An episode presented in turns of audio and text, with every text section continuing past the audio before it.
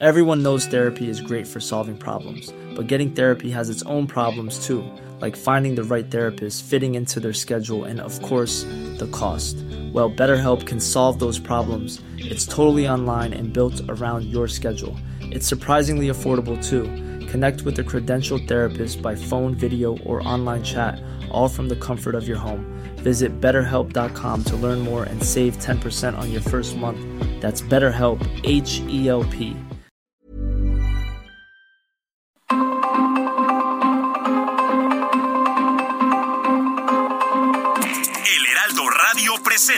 Zona de Noticias con Manuel Zamacona.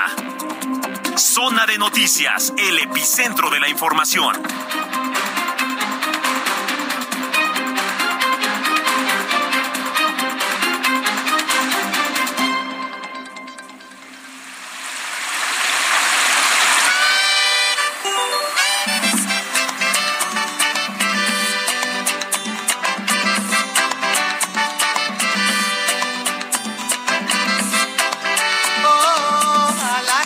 Estamos saludando al mes de octubre. Al mes de octubre prácticamente. ¿Y qué queda? Octubre, noviembre y diciembre. Pero hoy es primero de octubre y ahí les va Día Internacional del Café. Bueno, se, se, se, celebran y se conmemoran muchos días, pero en lo particular Día del Café, con el objetivo de rendir homenaje pues al café, una de las bebidas más consumidas y populares del mundo. Gina, ¿tú consumes café? Hola, ¿qué tal? Muy buenas tardes. Sí, todas las mañanas. Es mi religión el café en las mañanas. ¿Por allá? ¿Consumen café? ¿En serio? O sea, es como una, una vitamina C por el café, ¿no? Muy bien. Bueno, pues eh, desde hace varios años el Día Internacional del Café ha girado en torno a los graves problemas que están enfrentando los productores también de café en todo el mundo. Parte de Colombia, por ejemplo, Colombia en su momento pues fue este líder en muchas cosas, pero también en, café y lo sigue siendo. Aquí en México también hay buenas plantas de café, pero bueno, el problema pues es sencillo. En los últimos años el rendimiento de los cultivos de café se ha incrementado, ocasionando un excedente de producción y ha además disminuido el precio del producto en el mundo. Aquí diferimos, por ejemplo, sí, si tú compras a mayoreo a lo mejor un café, te sale barato o caro, dependiendo, ¿no? Si tú vas a la esquina por un café, realmente ya te sale caro, ¿no? O sea, ya no vas a la esquina por un café que te cueste 10 pesos. No, no lo vas a encontrar. Realmente lo encuentras en, ¿qué? ¿En 20 pesos, 25? Sí, más. 30 pesos. Y eso de, de, dependiendo de la gente y de qué consuma, ¿no?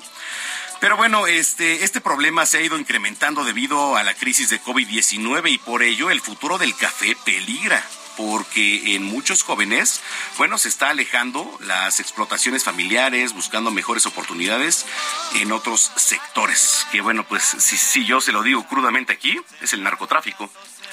Ahora, eh, muchos puestos de trabajo se han perdido, el sector está en declive. Eh, sí, pero por ejemplo, bueno, aquí en México somos cafeteros, la verdad. En México somos cafeteros. Pasa el del café y el del pan y no me digas que no le compras. Sí le compras, claro que le compras, sí. ¿no? Pero bueno, es depende de, de, cada quien y si tienes diabetes o no tienes diabetes, hay muchos factores. Pero bueno, simplemente hoy es el día del café y por eso estamos escuchando. ¿Cuál es mi estimado doctor? Ojalá que llueva café de Juan Luis Guerra. No se sufra tanto. Que llueva café los montones oigan. Son las 2 de la tarde con 3 minutos, tiempo del centro de la República Mexicana. Señoras y señores, qué gusto que nos estén acompañando ya en esta tarde de sábado. Se nubla ya prácticamente. Como nunca le abren aquí a la ventana. No, aquí tenemos vampiros. O sea, aquí tenemos vampiros. Oye, Héctor, por favor le pueden abrir a la ventana por lo menos para ver cómo está aquí la zona metropolitana del Valle de México. En el sur de Y este, pues nublado en la mayoría del país. Este, bueno, y, y ahora con el, con el horario de verano. Que ya vamos a hablar Muchos de dicen eso. que sí, que no, que este me rendía más eh, el día con un horario normal. A mí en lo particular este horario me gusta. Te rinde, ¿no? Un día. Sí, sí, yo difiero. A mí me gusta más el invierno. Que anochezca más temprano. Sí, a mí. Órale. Aunque la verdad es peligroso pues que anochezca un poco más temprano en algunas zonas. Pero ni siquiera se preguntó, fue un decreto así, ¿no? Sí. O sea, realmente, fue un decreto así, ah, ahí les va. Sí, totalmente.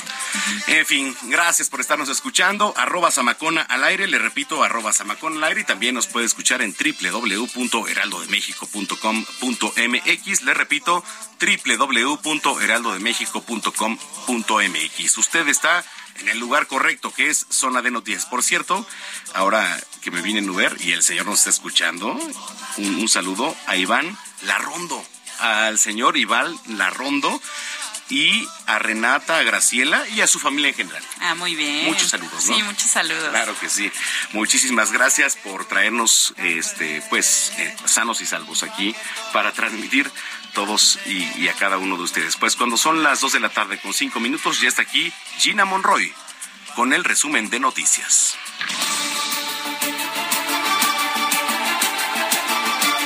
Un helicóptero de la Marina se desplomó en Centla, Tabasco. Los primeros reportes señalan que hay dos personas lesionadas y que son atendidas en el Hospital Naval. En el lugar ya se encuentran elementos de la Secretaría de Marina. María Teresa Jiménez rindió protesta como gobernadora de Aguascalientes la mañana de este sábado. Con este acto se convierte en la primera gobernadora del estado por un periodo de cinco años en su administración, de 2022 a 2027. Mientras que en Tamaulipas, Américo Villarreal tomó protesta como gobernador constitucional y ratificó que con la llegada del gobierno de la transformación comienza hoy una nueva etapa de esperanza. La Secretaría de Gobernación, a través de la Coordinación Nacional de Protección Civil, emitió la declaratoria de desastre natural en los 10 municipios de Colima como consecuencia del sismo de magnitud 7.7 grados registrado en esta entidad el lunes 19 de septiembre pasado. El Servicio Sismológico Nacional informó que este sábado primero de octubre se registró un sismo de 5.6 grados con epicentro en Chiapas. Ocurrió a 130 kilómetros al sureste de Pijijiapan a las 11.36 de la mañana.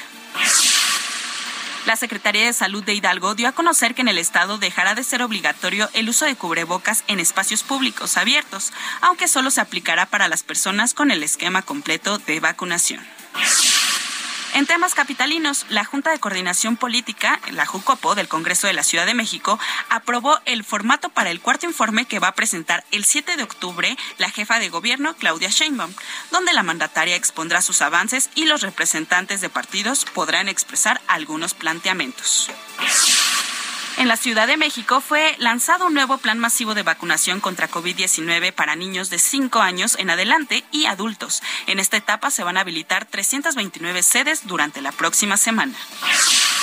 En noticias internacionales, británicos salieron a las calles para protestar contra la inflación que presenta la nación, mientras el gobierno asume mal su política presupuestaria después de una semana de caos en los mercados. En La Habana, Cuba, continúan las protestas por los continuos apagones y falta de electricidad en varias zonas de la isla. La tormenta Ian pierde fuerza a su paso por el sureste de Estados Unidos y se espera que se eh, disipe durante esta noche, después de haber causado inundaciones en Carolina del Sur y devastado buena parte de Florida, donde ha dejado 23 muertos. En noticias deportivas, Charles Leclerc saldrá primero este domingo en el Gran Premio de Singapur, el decimoséptimo del Mundial de Fórmula 1, que se disputa en el circuito de Marina Bay, donde este sábado dominó la calificación por delante del mexicano Sergio Pérez, que arrancará en segundo. Tom Brady eh, de los Tampa Bay eh, se sumó este jueves de los Tampa Bay. Bay. Ah, Bay, Ah, perdón. Bay. Se sumó este jueves a las donaciones para apoyar a los afectados por el huracán Ian que vive en Florida. El tenista español Rafael Nadal anunció que volverá a la Ciudad de México para un juego de exhibición ante el noruego Casper Ruud. El juego será en la Plaza de Toros, México, el primero de diciembre. Bueno, no, vamos hasta el Servicio Meteorológico Nacional con mi compañera Elizabeth Ramos para conocer las condiciones del clima. Buenas tardes, Elizabeth. Hola, Elizabeth, ¿nos escuchas? Elizabeth, ¿nos escuchas? Sí, adelante. Adelante con el reporte del clima. Gracias, Manuel, Gina, amable Victoria, muy buenas tardes. Pues les reporto ahora sí la situación actual de la tormenta tropical Orlén. A las 13 horas se ubicó a 315 kilómetros al oeste-suroeste de Manzanillo, Colima, y a 320 kilómetros al sur-suroeste de Cabo Corrientes, Jalisco. El sistema presenta vientos máximos de 120 kilómetros por hora y rachas de 150, y tiene un desplazamiento hacia el norte a 7 kilómetros por hora. Les comento que las bandas nubosas ocasionarán este día lluvias puntuales intensas en zonas de Jalisco y Colima, muy fuertes en Sinaloa, Nayarit, Michoacán y Guerrero y fuertes en Durango.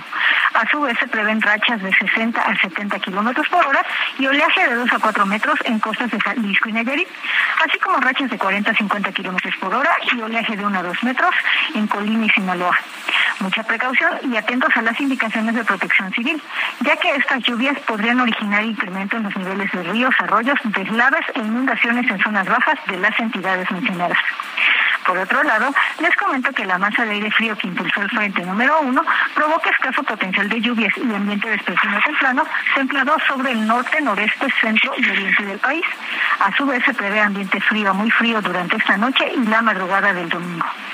Para la Ciudad de México se pronostica una temperatura máxima de 22 a 24 grados, cielo despejado a medio nublado sin probabilidad de lluvias y para esta noche se prevé, se prevé ambiente frío muy frío y con una temperatura mínima del domingo entre 7 y 9 grados, también con ambiente frío a muy frío. Así que les recomendamos tomar precauciones. Ese es el reporte, Manuel Gina. Muchas gracias, Elizabeth. Buenas tardes. Buenas tardes. Nos enlazamos con mi compañero Daniel Magaña para que nos dé un reporte vial. Hola Daniel, buenas tardes. ¿Qué tal? Muy buenas tardes. Pues tenemos información vehicular, pues ya todo listo en la zona del Zócalo Capitalino para que el día de mañana, bueno, pues se realice esta marcha a 54 años eh, de pues la, los hechos ocurridos en el 2 de octubre de 1968. Se han colocado estas vallas de acero alrededor de Palacio Nacional pues prácticamente continuaron a lo largo de toda la semana. El día de hoy, bueno, pues va a continuar eh, pues todavía esta feria del maíz que pues se desarrolla a partir del jueves para las personas que acudan únicamente, bueno, pues tomar esto en cuenta. Está abierto el tránsito vehicular, los problemas habituales de la hora, sobre todo por la actividad comercial en el primer cuadro de la ciudad, pero en términos generales, bueno, pues una tarde soleada sin complicaciones en cuanto a manifestaciones en el primer cuadro capitalino. Ese reporte, continuamos atentos. Buena tarde. Muchas gracias, Daniel. Buena tarde.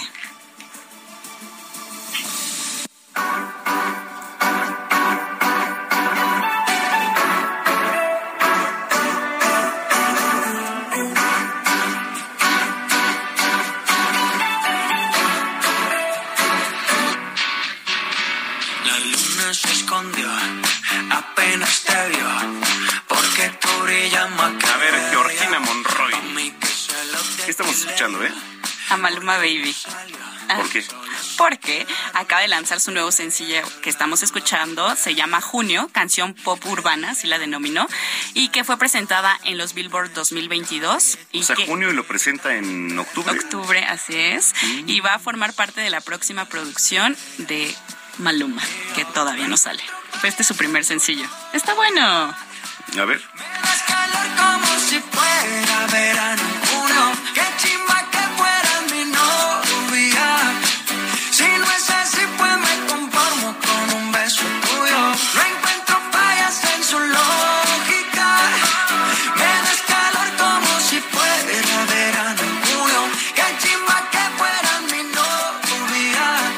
Ya son las 2 de la tarde con 13 minutos en el tiempo del centro del país. Eh, entramos en materia rápidamente y al principio de este espacio Gina le platicaba que se desplomó un helicóptero de la Marina, eh, pues ahí en Tabasco. Tenemos aquí en cabina a Luis Pérez Cortad que le ha dado seguimiento a este tema, a quien saludo pues como siempre y desde hace años con muchísimo gusto, Luis. Manuel, buen día, buen día al amable auditorio. Gina, buen día a todos. Pues sí, este mediodía del sábado, un helicóptero de la Secretaría de Marina Armada de México se desplomó durante un vuelo de reconocimiento en el municipio de Paraíso, Tabasco. Y los reportes preliminares indicaron que de los tres ocupantes, los tres están vivos. Dos están hospitalizados, los reportan graves. La otra persona, el otro marino, no está tan grave, pero también está con reconocimiento médico. Se trata de una aeronave eh, Eurocopter, matrícula N MX2245 que cayó en el campo deportivo Fonapo del fraccionamiento Carlos A. Madrazo y que derivado de ello pues habrían fallecido supuestamente tres personas, pero no, están vivas las tres personas, repito, hay dos que están hospitalizadas, las reportan graves. La caída no fue mayor de unos 20 metros, pero, el, pero No, pero ahora sí es que un- el es golpe un- es el es un golpe. fregadazo. Exactamente. Y pues, al lugar del accidente llegó personal de la Naval, Sanidad, Protección Civil, la corona de la zona. No hubo llamas, no hubo fuego. Este, obviamente tuvo que haber una falla mecánica o una falta de pericia, pero más que nada, este tipo de aeronaves y la marca Eurocopter es una fabricación franco-alemana. Y este tipo de aeronaves, pues, eh, aunque sean Oye, pero es difícil de que se caigan, ¿no? bueno, a ver, vamos a, ahora sí, como dice, como dirá Jack, el destripador, vamos por partes. El día, Exacto. 15 el día en junio, hay que recordar que en junio, eh, el 15 de junio, en el poblado de Choice, en Sinaloa, se desplomó un helicóptero de la Marina con 15 tripulantes. 14 de ellos murieron, uno quedó sobreviviente. Fue después de un, un operativo de, rea- de reaprehensión de Rafael Caro Quintero. Eh, el día de ayer, curiosamente el día de ayer, la Fiscalía General de la República estableció que las causas oficiales fue falta de combustible. Ahora sí que este, fue la versión oficial. El presidente de la República en la mañana, Andrés Manuel López Obrador, dijo que se descartaba cualquier ataque externo, algún aparato externo que explotara, en fin. Eso fue la versión oficial. Mira, Luis, eh, pausa. Eh, yo he ido a hacer, eh, la verdad, este, reportajes a los cóndores de la Ciudad de México, ¿no? Los del grupo Cóndores, que realmente, y tienen este helicópteros de años para atrás y que sirven perfectamente. ¿Por qué? Porque les dan mantenimiento diario. Yo no puedo creer que a un helicóptero de la Marina o bueno, porque eh, está ahorita este rastreado por la Fuerza Aérea, eh, la Fuerza Aérea, ¿no? Mexicana. Bueno, quien regula lo que es el, el espacio aéreo en, en México, independiente de la Fuerza Aérea Mexicana, es este Aeronáutica Civil, Aeronáutica Civil. que depende de la Secretaría no de Comunicaciones. que, mira, Infraestructura. si aquí no puedo creer que un helicóptero o algo falle. Porque, o sea, no, no, no me cabe. Bueno, eh, disculpe que hable en primera persona, yo estuve reportando eh, desde Sí. el helicóptero 4 o 5 años y me tocó ver protocolos de, de vigilancia, de mantenimiento, de entrenamiento de los pilotos. ¿En dónde Simplemente estaba Luis este, viajando en helicóptero, no? Sí. Muchos años en... 4 o 5 años ahí en televisión, en Ajá, televisiones. sí, noticieros. Y este, platicando con los pilotos y capitanes, decían, ellos por lo menos, por lo menos una vez al año iban a prácticas para renovar la licencia, ya fuera a Estados Unidos, Alemania o Francia, de donde fuera construido la aeronave, en este caso Eurocopter, el piloto, es la nave que tiene Televisa, la nave que, que se desplomó de la Marina es de Eurocopter, y tienen que hacer una serie de protocolos, mantenimiento a la aeronave depende del número de horas de vuelo. Y tienen que quedar, obviamente, en el hangar de la aerona, de la compañía eh, Eurocopter. No lo pueden tener en cualquier, este, ahora sí que cualquier este, azotea o helipuerto particular. Llegan, aterrizan, dejan a la persona, o recogen y se retiran.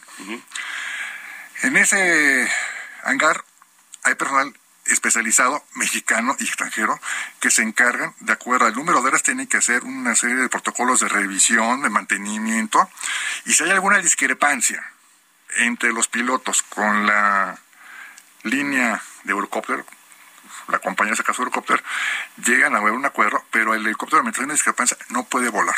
Claro.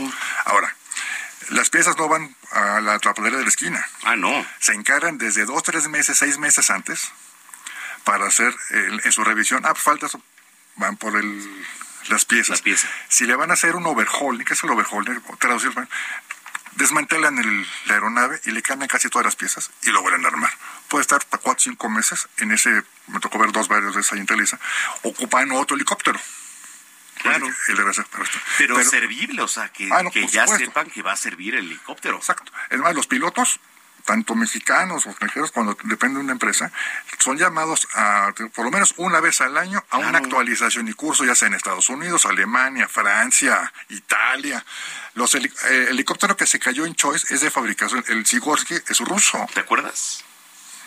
¿Cuándo fue? Bueno, hace... El 15 de junio. El 15 de junio. El Choice en Sinaloa. Ahora, también me ha tocado volar ¿Cuántos? helicópteros. eh, 14 fallecieron en ese De los entonces, 15, ¿no? 14 fallecieron. Eh, también me ha tocado volar con la Fuerza Aérea Marina vamos, eh, varios de los helicópteros, toda su nomenclatura. ¿Tú te has trepado esos helicópteros, Luis? Sí, lo único que no me he trepado ha sido al, al submarino, pero porque algún día ya, ya me trepé en un submarino. Pues sí. Pero se ve la nomenclatura en el idioma ruso, en el lenguaje ruso, tanto cuál cuál es el nombre correcto, pero... Y mire, ellos me decían, vamos allá, a Rusia, a capacitarnos, o se manda equipo, fue lo que me dijeron, obviamente con todo respeto a veces... eh, no, no deben de brincarse fechas en una agenda que ya está hecha en base a las horas de vuelo de la Ah, aeronave. sí. Si la rebasan, en automático, porque eso no es, el reporte es de ellos, no. Ese reporte tiene que mandarlo a la empresa fabricante, Ah, a la aeronáutica civil, porque es un control muy estricto. O sea, no es lo mismo un coche que un helicóptero, Ah, no, por supuesto. No, y más no. militar. Este, el que se cayó en Choice, eh, al parecer si iba artillado, ¿qué es artillado? Iba armado con metralletas. Sí.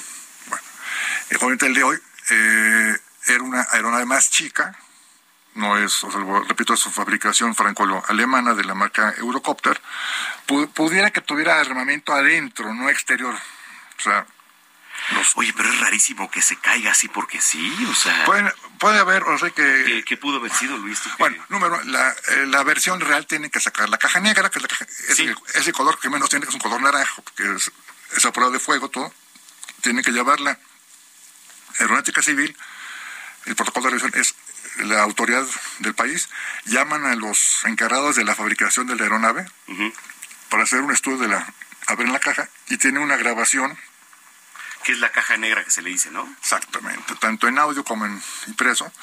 Y ven las últimas horas o los últimos minutos, la conversación que hay del piloto, el capitán del vuelo, con eh, ya sea con la- el aeropuerto más cercano, civil o, militar. Ujú. Y en los últimos minutos, obviamente, el capitán dice, tengo alguna falla, el combustible está fallando. Hay que hay términos que dice, el- hay dos tipos de aeronave. La nave fija es el, el avión y el helicóptero que es de a la rotatoria, que es el que gira. Eh, hace como unos 25 años, un helicóptero de la Policía de la Ciudad de México, una persecución de unos asaltantes, ahí por la colonia Coruña, por, ahí por el viaducto, la delegación de Iztacalco, se cayó un helicóptero porque el rotor trasero pegó con unos este, eh, alambres de acero que soportaban o rastreaban una, una antena. Al girar cayó en el patio de una en, el. Es, muy especial el, el vuelo helicóptero en la ciudad que el de campo. Las antenas, los cables, muchos cuando van en carretera ven cables y luego ven unas bolas naranjas. Eso es para que a la distancia los pilotos vean esas bolas naranjas, que en esa inter hay cableado de energía eléctrica, etcétera. Puede haber sido falta de pericia del piloto, puede que haya sido falta de combustible o alguna pieza, pero yo me atrevería a decir que más que falla mecánica, Oye, Luis, y ahorita que, bueno, eh, tú eres experto mucho porque has, has estado, este, pues, sobrevolando mucho en, en tu carrera, este, en el aeropuerto Felipe Ángeles, ahí te va, y en la semana, ¿eh? Eh, va a despegar un, un vuelo, creo que era de Aeroméxico. Despe- iba a despejar, de repente lo paran y lo pararon a tiempo porque ya iba para, pues, para arriba, ¿no? Imagínate a la velocidad que va, bueno, lo frenan. ¿Y sabes qué dijeron? Oye, el capitán, este, eh, casi, casi hizo lo que quiso. Ah, chirrión. Ahora resulta, tienes una torre de control, ¿no? Y si la torre de control no te da permiso, pues el piloto o el capitán no puede despegar. Ahora resulta que por sus polainas quiso despegar, pues claro que no. Imagínese, de por sí no hay vuelos. Una. Y luego estaban haciendo maniobras de helicópteros ahí en, en, en San- en este, en el AIFA. fue previo al desfile.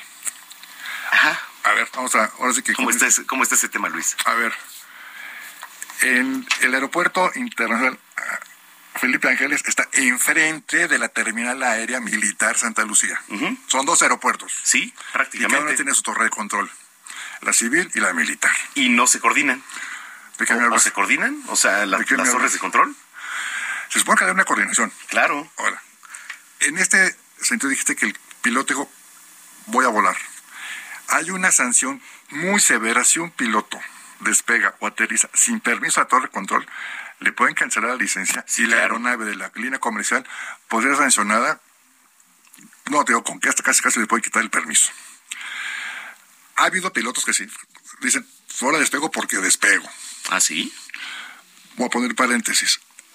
Eh, Antes del paréntesis, Luis, vamos a una pausa. Estamos platicando con Luis Pérez Cortad. Regresamos de la pausa y seguimos platicando con él porque está súper in- interesante el tema.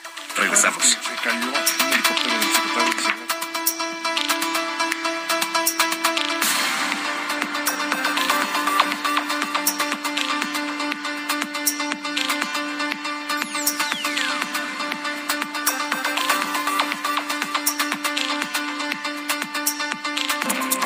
A una pausa y regresamos con Manuel Zamacona a Zona de Noticias.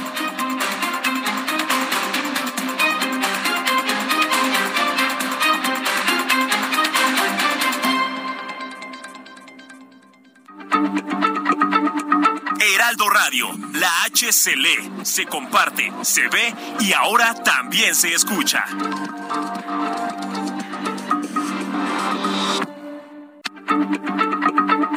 Heraldo Radio, la H se lee, se comparte, se ve y ahora también se escucha.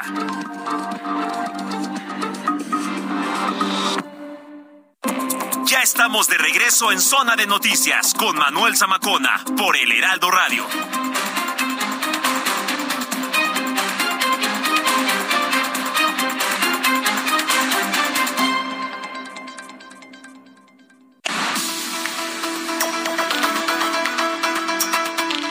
Son las 2 de la tarde ya con 30 minutos, las 2 con 30 en el tiempo del centro de la República Mexicana. Antes de ir a mandar a pausa, estábamos platicando y lo seguimos haciendo con Luis Pérez Courtad. Que a Luis, ¿cuánto tiene que nos conocemos, Luis? Que, con, que este, por cierto, pues cubríamos, bueno, en su momento la fuente de jefatura de gobierno, ¿no? Así es. Por lo menos, yo tengo un poco más de cabello, pero por, por lo menos unos ocho años. Mínimo unos ocho Mínimo años ocho de conocernos. Menos una década. Y si alguien tiene experiencia en lo que le va a hablar, que por cierto trae una primicia Luis Pérez. Eh, desafortunadamente en este accidente ya se confirmó, los tres ocupantes fallecieron, los tres marinos fallecieron, el golpe fue bastante fuerte, en un principio se decía que estaban en el hospital, pero dos ya estaban en el hospital, ya habían fallecido, y quien estaban tratando en el lugar del accidente también falleció. Híjole. Se puede que en menos de dos meses y medio, 17 marinos de la Marina Armada de México han fallecido. ¿Todos de la Marina? Los del Choice, el- en julio, fueron de los 15 tripulantes, 14 fallecieron, y el de hoy aquí en Tabasco, 3, 17. Híjole. De los que sabemos. Y de helicóptero. Sí, de helicóptero. Y este, recordando y retom- retomando lo que platicamos hace rato, eh, ha habido varios accidentes, ya sea por imprudencia o por decisiones, vamos a decirlo así, absurdas. Recuerdo el de Blake, el secretario de Gobernación, en 2011, se desplomó en Chalco. Otra también fue el secretario de, de Seguridad Pública Federal cuando era el presidente Vicente Fox. Iban a un evento, tres helicópteros pegados de la Ciudad de México, iban hacia el penal de allá de Almoloya, iban tres helicópteros, en ese entonces estábamos eh, cubriendo la fuente federal, y en el helicóptero, de los tres helicópteros, uno iba el, el secretario de Seguridad Pública Federal, Sí. el otro iba, iba en camino, y en el trayecto había un banco de neblina muy fuerte, dos helicópteros se abren, para eso iban con el tiempo limitado por la agenda, y el particular le dijo al piloto, el secretario tiene prisa, sígase de frente. Le explicó el capitán, no puedo trazar el banco, es muy cerrado. Y un helicóptero federal. Llegaron otros dos helicópteros con comitillo, invitados especiales, ya saben, aterrizados ahí cerca de los, del penal de Almore. Obviamente no pueden aterrizar cerca, muy cerca de no, Sí. zona federal. Y 5, 10, 15 minutos y no llegaba el helicóptero del secretario y perdieron con, este, comunicación. Al cruzar el banco de neblina se toparon con un cerro murieron, to- murieron todos. Esto, o sea, eh, eh, quienes operan un helicóptero vuelo lo mismo, es, es un empleado de alto riesgo, pero también tiene una capacidad muy, muy, muy importante, muy básica fundamental. Y más si transportas a alguien de, Exacto, es de- más, o un presidente o un gobernador, ¿no? exacto. Y se supone que son los principales pilotos o en- en- con los de mayor responsabilidad, pero sobre todo en la mayor experiencia para llevar este, o sea, el, el traslado del personaje, ya sea político, alguien importante. Hubo tanta, me viene a la mente hace unos cuatro o cinco años se desplomó el helicóptero de un empresario entre eh, Coajimalpa e Interlomas, los domingos en la tarde noche. Era un pasar de helicópteros de gente, empresarios que tomaban su helicóptero en el aeropuerto de Toluca para regresar a su casa aquí en la Ciudad de México, en la zona de las Lomas, zona Interlomas, en vuelos particulares, llegaban al aeropuerto de Toluca y era un circular de helicópteros muy bastante nutrido. Uno de ellos, al, al, momento no tengo el, nombre de este empresario libanés, encargado de estacionamientos y edificios sobre reforma, se desplomó su helicóptero. ¿Qué sucede también? Es, no es tanto el factor suerte. El, suerte es, va en proporción a la eficacia. Para mí suerte es eso. Eh, cuando se da el, el resultado del análisis de las cajas negras de los helicópteros cuando se desploman o los derriban, ¿qué sucede? Viene los últimos minutos de plática del capitán con la torre de control, etcétera. Le dice, voy bien, el combustible bien, los rotores van bien, no, no hay nada extraño en la operatividad de estos helicópteros. Cuando le dicen, vas a pasar por una zona de alto riesgo, ya sea que esté lloviendo, haya ráfagas muy fuertes de viento, etcétera, les mandan una ruta alterna, mayor altura, menor altura, en fin, que puedan así como en, el suelo, en la calle, hay, ahora sí que en las calles hay avenidas, cruces, direcciones, sentidos. Y baches. Y baches. En el aire no, no hay baches, pero sí hay direcciones. hay viento. Hay viento, pero hay direcciones. Hay alturas y direcciones de ida y vuelta, salida y entrada, respetar el cono del espacio donde aterrizan o van a despegar los aeropuertos. Y los helicópteros tienen que dar una vuelta, casi casi les dijo, para poder aterrizar en la zona especial de hangares del aeropuerto que es en la zona de atrás. Bueno, ese tipo de cosas son apuntadas tanto por los pilotos como por la torre de control, aeronáutica civil y hasta aeronáutica militar, porque es seguridad nacional. Eh, regresando al percance de hoy en Tabasco, dice que realizaba un patrullaje aéreo. Yo no me atrevo a decir que no pudo haber sido ni por falta de combustible, mejor una falla mecánica. Aún así, no me atrevería porque para cada helicóptero y más de ese tipo, para que despegue, checan combustible. Exacto ahora sí que le chacan hasta el aire del si el helicóptero rueda. O sea, es, casi imposible que se desplome un, si trae los una aeronave de esos, Luis. A ver, vamos a, hacer también un poco de memoria. Hace como unos 25 años, la Policía de los Amigos, la entonces Secretaría de Seguridad Pública, es, eh, presentaba con bombo y platillo un helicóptero blindado, blindado por abajo, y es muy bonito, sí. lo llevan a varios medios de comunicación. Nos explicaban que ese blindaje era para evitar que desde abajo le llegaran a disparar y afectar a la nave. Bueno, tenía un sobrecargo de peso, pero bueno, para, eran las para seis personas, los dos pilotos, el piloto y el copiloto y cuatro pasajeros atrás. Podían volar con una puerta abierta por si había que disparar, obviamente los policías o encargados iban debidamente asegurados a la, a la máquina. Eh, después, tiempo después, ya no se supo de si los helicópteros de la Ciudad de México están blindados por abajo. Se llama la parte de abajo de la panza. Arriba no tiene caso, abajo.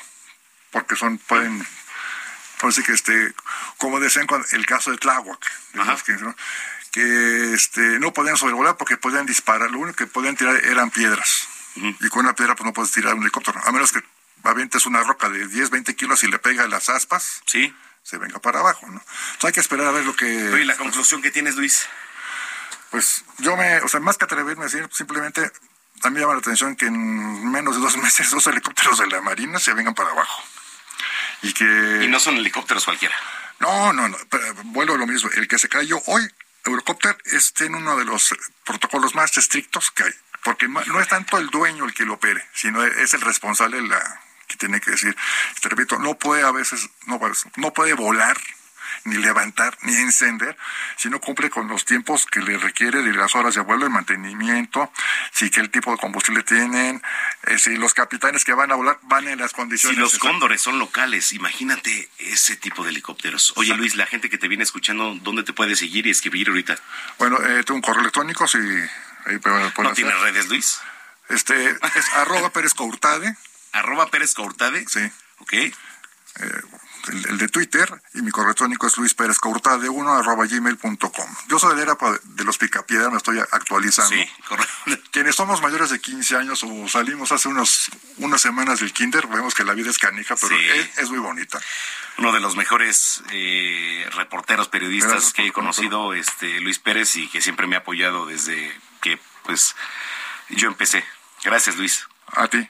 Que tengan buen día a todos. Gracias, Luis. Excelente sábado y pues tomemos este mes de octubre pues como lo que es, ¿no? Y empezamos eh, pues analizando un tema. Gracias, Luis. Saludos. Saludos. Son las 2 de la tarde ya con 40 minutos. En el aniversario Soriana, paquete con 4 litros de leche al pura UHT entera o deslactosada light de 104 a 70 pesos con 150 puntos. Y six pack de yogur Lala de 57.50 a solo 40 pesos. Soriana, la de todos los mexicanos. A octubre 13, aplican restricciones. Zona de noticias, el epicentro de la información. Bueno, eh, híjole, el tema de, pues sí puede decirse que la semana, ¿no? De repente en redes sociales eh, fue el hackeo que sufrió el ejército, bueno, la Secretaría de la Defensa Nacional, que de hecho, ayer platicando con una persona, no voy a revelar el nombre por, por este, prudencia y porque así me lo pidió y porque le tengo mucho respeto, este, me dijo, ¿sabes qué? Sí, no nada más hackearon al ejército mexicano, hackearon al ejército de Chile, al de Brasil, al de Honduras. Bueno, este, pero ¿qué pasa entonces? ¿Estamos vulnerables ante eso? Si hackean aquí el ejército mexicano, qué bueno. Bueno, eh, un grupo de hackers que son las guacamayas, y sí, fueron los que hackearon, no nada más, le, repito, a México. Me da mucho gusto saludar a Luis Miguel Dena, él es exagente del CISEN y especialista en ciberseguridad y CEO de CyberBlack. ¿Cómo estás, Luis? Muy a la orden y muchas gracias por estar aquí con tu auditorio. Al contrario, gracias por tomarnos la llamada para que nos platiques un poquito qué lectura le das a todo lo que pasó en la semana con, pues, prácticamente el hackeo que se dio. Yo creo que este es un hackeo histórico que notoriamente quiero desmenuzar contigo. Son cinco países. El primer ataque está dirigido al Estado Mayor Conjunto sí. de la República de Chile, en donde tienen éxito. Ahí empezó, ¿no? Ahí empezó exactamente. De hecho, este grupo ha utilizado tres medios de difusión, como lo es Enlace activista.org o For Stories o eh, TDNOS, uh -huh. que son tres escenarios de difusión distintos. Cuando ataca al Estado Mayor Conjunto, obviamente obtiene información de este organismo que cada uno de los países ha ido formando. Los, los Estados Mayores Conjuntos permiten en todo caso, una operación coordinada y estrecha. Posteriormente, eh, cuando obtiene esa información, dentro de ese ataque eh, que desarrolla, denominado fuerzas represivas, uh -huh. toma obviamente la información de los servidores y afecta a la Secretaría de la Defensa. ¿Cuáles son las consecuencias de esto? Bueno, tenemos que comprender que estamos siendo afectados por un grupo con una agenda política que va a exponer, aunque sea de manera muy particular, sí. y con algunas personas, no general, uh -huh. pero está exponiendo información de corte estratégico de seguridad nacional. Claro. Es lo que tiene un, una, eh, una secretaría como la defensa. Que el propio que presidente hoy, lo, lo aceptó, ¿eh? Así es.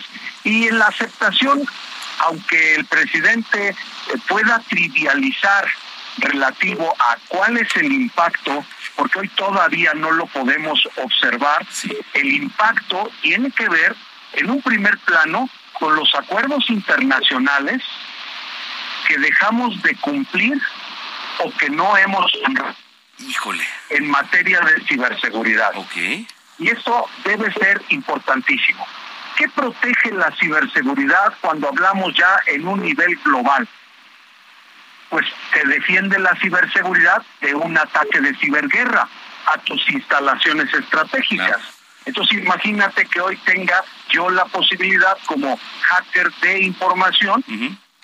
de conocer las instalaciones estratégicas, sus vulnerabilidades, Exacto. sus riesgos, sus amenazas, Exacto. sus peligros y puede explotar esa información en contra de otro país. Oye, Luis Miguel, eh, creo que estás tocando un punto muy importante porque, a ver, eh, ahora con el papel que juega el ejército, ¿no? Eh, con el papel que juega el ejército mexicano, hablando de la Secretaría de la Defensa Nacional, eh, lo hacen vulnerable. Y entonces, ¿qué seguridad nos dan a uno como ciudadana, ciudadano, para decir, oye, ¿y cómo estoy protegido? Y, y te acuerdas el caso de Pegasus, ¿no? O sea... Claro, esta es una tarea de todos y quienes me están escuchando pueden cobrar conciencia de que aunque podamos trivializar y musicalizar este impacto, el señor presidente es un comunicólogo que está intentando notoriamente mantener la calma, pero creo yo que el Gabinete de Seguridad Nacional, que es el garante. Ah, ¿hay gabinete? bueno, y ahí viene. Debe ser el garante por ley, conforme al artículo quinto de la Ley de Seguridad Nacional, pues debe de estar verdaderamente preocupado por el tamaño de los 6 terabytes y por el significado. Hoy este grupo abrió la puerta con una facilidad a poder invitar a que otros grupos pues también intenten vulnerar a una secretaría de la defensa nacional que hoy está involucrada en la seguridad nacional, en la seguridad interior y mucho más en la seguridad pública. Sí, y a ver, este, no lo digo yo, ¿eh? ¿eh? he hablado con gente, digo, y no me toca exponer aquí a nadie, pero de la Secretaría de la Defensa, no están contentos, eh, ni mucho menos, pues con todo lo que se ha hecho en materia de, de la Guardia Nacional, etcétera, porque creo que este el ejército pues es una institución respetada y que sigue teniendo así. Sin embargo, eh, pues fue vulnerada, ¿no? Entonces, ¿qué tenemos nosotros, este Luis Miguel? Entonces, así como lo has dicho, debemos como ciudadanos estar alertas. Claro. Déjame hacer una reminiscencia que es importante. Sí. Para 2005, que tuve el honor de ser coordinador general de inteligencia de la Policía Federal Preventiva, es decir, estaban a mi cargo cerca de cuatro mil personas que tenían que detallar tareas de inteligencia estratégica, criminal, táctica y operativa. Haber sufrido una vulneración de esa naturaleza y que esta información cayera en manos de un crimen organizado hubiese sido totalmente lamentable y hubiese tenido yo que pedir disculpas y retirarme de esa actividad donde teníamos la policía cibernética. Hoy tenemos una Guardia Nacional con un general como Luis Rodríguez Bucio que han hecho una tarea titánica con pocos recursos, con pocas, eh, diría yo, inversiones del Estado mexicano por tratar de cumplir todos estos acuerdos que derivan desde la ONU, desde las plataformas que utilizamos para vincularnos con otras entidades policíacas, para poder en todo caso hacer consultas. Hoy este proceso puede dañar y puede llegar a dañar al Centro Nacional de Inteligencia, que también comparte información con la Secretaría de la Defensa. Más el ejército, ¿no, eh? Exacto, porque la reputación de haber permitido esta vulneración, pues nos va a tomar y nos va a cobrar confianza. Y como ciudadano, todos los días estamos expuestos a ataques. Y nosotros no cobramos conciencia. Si el sector privado, soy presidente de la Asociación Mexicana de Empresas de Seguridad Privada y soy presidente de la Comisión de Tecnología de esta asociación. Mi presidente, el capitán Salvador López, está preocupado porque notoriamente debemos como asociación de expertos apoyar al sector público a construir una ley general de ciberseguridad que tome en cuenta el ámbito estratégico que es global, que es transnacional, el ámbito táctico que tiene impacto en nuestro país y el ámbito operativo que puede desnudar operaciones que se están llevando a cabo. Es que es increíble. Pero bueno, oye, este Luis Miguel, qué gusto me dio platicar contigo y espero pronto tenerte aquí en cabina. Te lo aprecio y estoy a tus órdenes. Gracias, gracias. Muchas gracias. Al contrario, Luis Miguel Dena, ex agente del CISEN, especialista en ciberseguridad y CEO de CyberBlack. nada más y nada menos. Son las 2 de la tarde ya con 50 minutos. Sigue a Manuel Zamacona en Twitter e Instagram, arroba Zamacona al aire.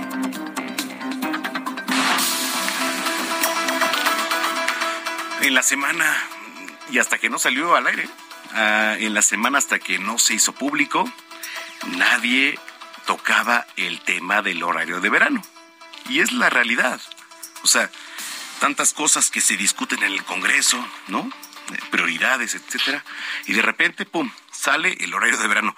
Que por ahí leí un Twitter de este de Fernández Noroña. Es que yo fui el que lo impulsé. Ay, ay, bueno, ya ni voy a opinar.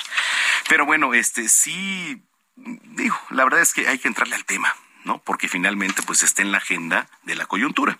El pasado jueves ahí en la Cámara de Diputados ya este los legisladores respaldaron esta iniciativa sobre la eliminación del horario de verano. Eh, y bueno, vamos a ver, digo, en qué afecta, en qué no afecta, en qué beneficia, en qué no beneficia. Y me da mucho gusto saludar a Olga Luz Espinosa. Ella es diputada federal del PRD. Diputada, ¿cómo está? Hola, ¿qué tal, Manuel? Qué gusto saludarte. Buenas tardes a todo tu auditorio. Gracias, diputada. Oiga, a ver, ¿cómo comenzar a platicar de lo que, bueno, pues eh, finalmente se puso sobre la mesa, que es el horario de verano? Sí, fíjate que esta es una iniciativa que presentó, que puso en la agenda el Partido de la Revolución Democrática con su grupo parlamentario. Presenté la iniciativa el día 5 de abril de este año. Está ingresada en Cámara el 5 de abril y empieza a moverse en la agenda Hubieron otras iniciativas como la del diputado Fernández Noroña, que si no mal recuerdo es del 25 de abril. ¿Y, cuál es la diferencia, diputada? El, bueno, el caso es de que todas buscaban eliminar el horario de verano. Solamente es la fecha de ingreso. Ah, ok. sí, así es, es correcto. Eh, y después viene la del presidente, que fue la del 5 de julio de, de este año, porque entiendo que generó mucha polémica en inicio. Y hay gran parte de la ciudadanía, hay una encuesta telefónica que se maneja, que un 72% aproximadamente de la ciudadanía manifiesta que no está de acuerdo con el horario de verano. Solamente que hay que reconocer que nuestro país tiene diferentes zonas horarias. Por ejemplo, yo soy de Chiapas y manejamos la el horario de la Ciudad de México. La zona centro, sí sí, de la zona centro y hay otros que manejan el horario del Pacífico, por eso tienen una diferencia una diferencia de, de, una o hasta dos horas. Entonces, ¿qué es lo que se buscó? La Comisión de Energía de la Cámara de Diputados, que fue la que la que hizo el dictamen final de todas las iniciativas, porque después de, de la del 5 de abril que presenta el grupo parlamentario, pues muchas diputadas y diputados hicieron lo propio y presentaron su propia iniciativa.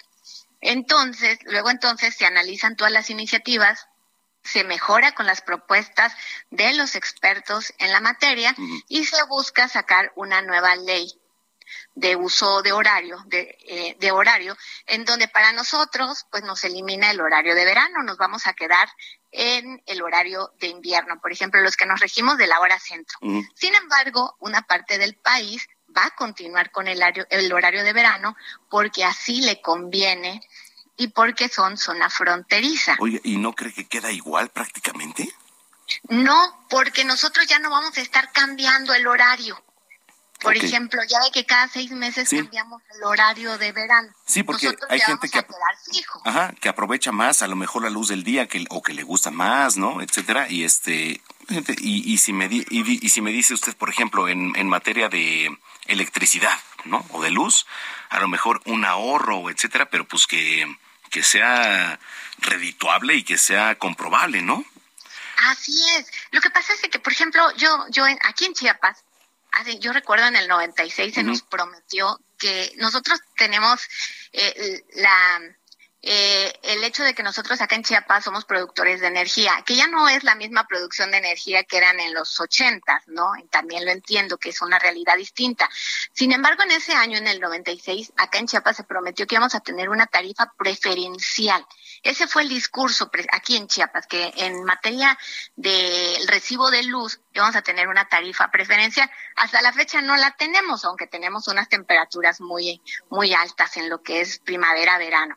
Entonces, luego entonces, nunca lo vimos reflejado y todo el país no ve reflejado cuál es el ahorro real que hay en, en energía.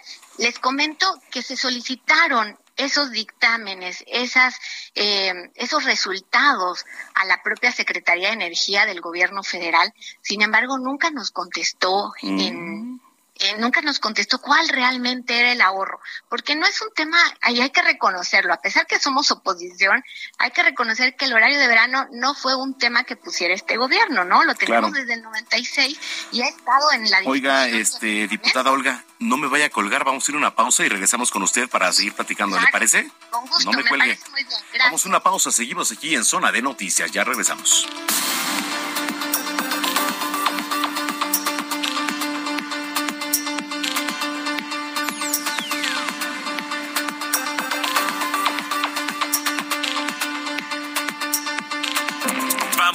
Pausa y regresamos con Manuel Zamacona a Zona de Noticias.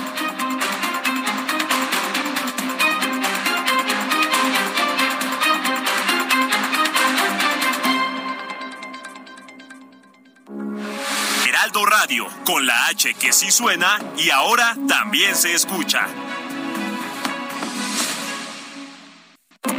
Ya estamos de regreso en Zona de Noticias con Manuel Zamacona por el Heraldo Radio.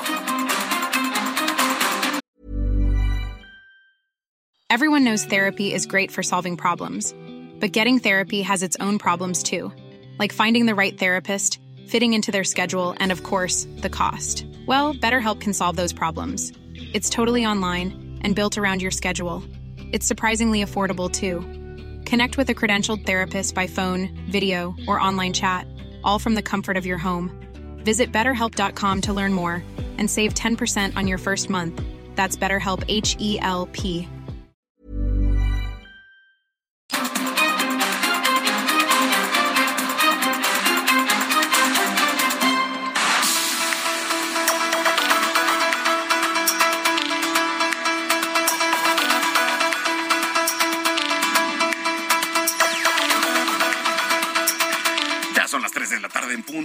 el tiempo del centro de la República Mexicana. Muchas gracias por continuar con nosotros, si es que ya estaba en sintonía. Y si lo acaba de hacer, bienvenida, bienvenido a este espacio de noticias, que por cierto tenemos el mejor rating del fin de semana. Bueno, eh, antes de ir a la pausa, estábamos platicando con la diputada Olga Luz Espinosa y lo seguimos haciendo, eh, con el tema del horario de verano. ¿En qué nos quedamos, diputada? Pues que se va a aplicar el próximo 31 de octubre el horario de verano para la Ciudad de México y para el- bueno para la mayor parte del país. Regresaremos al horario de invierno. De invierno, que es pues el que prácticamente se va a quedar. Es el que se va a quedar, el que teníamos antes de 1996 Ujú. y ahí nos quedaremos con el horario de invierno y a un solo horario. Ya no estaríamos cambiando cada seis meses nuestro reloj y ya nos quedaríamos con un solo horario en la mayor parte del país. Ok, oiga, y este, por ejemplo, ¿usted qué le gustaba más, eh, este horario o el que o el de invierno? Esa es una magnífica pregunta. Fíjese que a mí en lo particular, eh, a mí en lo particular, yo como yo- a mí me gustaba más el horario de verano. O sea, Y el que se aprovecha más la luz, o sea, del Sí, a mí también, ¿eh? No, y a mí también. Entonces me decían, me justo ayer me lo preguntaban y, y les decía que en el trabajo que hicimos aquí en el estado, porque al final de cuentas yo represento a un estado, hicimos el trabajo de preguntar con la ciudadanía y la mayor parte estaba en contra del horario de verano. Qué raro. Bueno, digo, cada quien, ¿no? Pero por ejemplo, a mí este eh, una luz del día, pues, por ejemplo, dan las 8 de la noche y todavía tienes luz, pues qué maravilla, ¿no? Pero bueno, este ahí sí pues y de repente dan las 6 de la tarde y ya está súper oscuro, o sea, no lo sé. Creo que puedes Claro. aprovechar más el, el otro, pero bueno, eso ya es de, de cada quien, ¿no? Así es. Y aparte, nosotros acá en Chiapas no tenemos, justamente por eso la mayor parte de la gente acá en Chiapas no quiere el horario de verano. Porque en muchas comunidades que son zonas rurales, pues no tienen el acceso al alumbrado público, tienen caminos rurales, inseguridad, oscurece, eh, es más oscuro acá que en la parte norte del país, en las mañanas, y, y también oscurece más temprano. Entonces, tenemos diferentes zonas, o sea, el, el momento de que sale y se oculta el sol es diferente en el sur de la República que lo puede ser en el norte. Entonces muchas personas justamente por eso no les gustaba el horario de verano acá en el estado de Chiapas. Y justamente fue por eso que, que puse la iniciativa, porque si a la mayor parte de la ciudadanía a la que representamos no le gusta el horario de verano, pues mi obligación y la obligación de nuestro grupo parlamentario Pues que sí. siempre está buscando las causas de la gente, tendríamos que No, a ver, pero eso ni siquiera se preguntó, eso fue un decreto del presidente, ¿eh? O sea, porque, a ver, la verdad, o sea, poniéndolo en la mesa, ¿a quién se le preguntó? No, a ver, el presidente dijo, se cambia el horario o se queda este y a nadie le preguntaron. Bueno, en el caso de nosotros como grupo parlamentario hicimos el ejercicio con las personas que representamos. Híjole. Bueno, en pues, el caso, por eso fue la primera iniciativa que se presentó en Sí. Cámara. Cuando generan el debate fue que el presidente presenta la propia iniciativa. pues sí. Sí, digo, eh, es un tema, este, Polémico. Es Pues sí, polémico porque está en la mesa, porque si, y yo le aseguro que si hay un debate aquí, este, la gente pues le entra y le va a decir, y la verdad, y lo hemos hecho en la mayoría de las veces, pues la mayoría de las respuestas de la gente es, me da igual, ¿no? En un horario de verano, pero pues la gente tiene que saber también qué involucra, qué no involucra, ¿no? Entonces, eh, Pero hay pues, algo, le voy a decir algo. Hay un dictamen de la UNAM que está basado también nuestra nuestra propuesta de iniciativa cuando la, la interpusimos. Sí. Hay un resultado de la UNAM que sabe quiénes son los más afectados, a los que no les preguntamos, a las niñas, a los niños de este país que les afecta, les crea el trastorno del sueño, lo que provoca bajo rendimiento escolar. Es que a veces no solo pensamos en la ciudadanía ma- pues sí, pero es que uno nunca sabe si va a amanecer nublado o va a amanecer este soleado. Claro, claro, claro, claro. No. El tema es un tema biológico también. Sí, claro. Es un tema biológico. Como somos seres biológicos, también cambiarnos el horario nos afecta. A lo mejor a los adultos nos acoplamos rápido, pero los más pequeños son los más los que tienen eh, mayor eh, mayores perjuicios a su salud. Pues sí, oiga, este diputada, me dio mucho gusto platicar con usted y este Igualmente. y estamos en comunicación. Muchas gracias a las órdenes, muchas gracias. Gusto de saludarle, Manuel, y saludos a su auditorio. Muchísimas gracias. Es la diputada Olga Luz Espinosa, diputada federal del el PRD, cuando son las 3 de la tarde con 5 minutos. Gracias, gracias por este, pues sus comentarios, sus puntos de vista, sus opiniones. Y yo le quiero preguntar a usted, ¿qué tanto el horario de verano le afecta o le beneficia? ¿No? Porque realmente pues he platicado con cercanos, ¿no? Pues a mí me da igual. Pero el tema no es ese. El tema es que fue un prácticamente decreto. Yo lo cambio, pues, porque lo quiero cambiar, ¿no? El horario. Digo, este, a lo mejor hay gente que le gusta que oscurezca más temprano, otra gente que le gusta que le gusta que oscurezca un poquito más tarde. Depende de cada quien. ¿En qué beneficia el horario de verano? Usted dígame, arroba Samacona al aire, le repito, arroba Samacona al aire. Cuando son las 3 de la tarde con 6 minutos, ya está aquí Gina Monroy, nuestra jefa de información, con el resumen de noticias. Sobre el helicóptero de la Marina Armada de México que se desplomó en un campo deportivo en el municipio de Centla, Tabasco, eh, pues ya se informó que dejó tres muertos navales y dos más heridos. A partir del 5... A partir del lunes 3 de octubre se realizarán trabajos en el puente del kilométrico 92 de la autopista México-Querétaro, dirección Querétaro, informó Caminos y Puentes Federales de Ingresos y Servicios Conexos. Estas labores originarán el cierre total de la circulación del kilómetro 89 al 91. Tras la detención de 17 integrantes de dos células delictivas autodenominadas El Cerrillo y La Línea, las cuales operaban en el Valle de Toluca, fueron halladas fosas con los cuerpos de algunas de las víctimas. En noticias internacionales, Luis Ignacio Lula da Silva y Jair Bolsonaro movilizaron este sábado a sus seguidores en Sao Paulo, la mayor ciudad de Brasil, antes de medir, de medir sus fuerzas el domingo en la primera vuelta de las elecciones presidenciales. El gobierno de Nicaragua, encabezado por el presidente Daniel Ortega, rompió la noche del viernes relaciones diplomáticas con el Reino de los Países Bajos tras acusar al país europeo de intervencionista por suspender el financiamiento para la construcción de un hospital.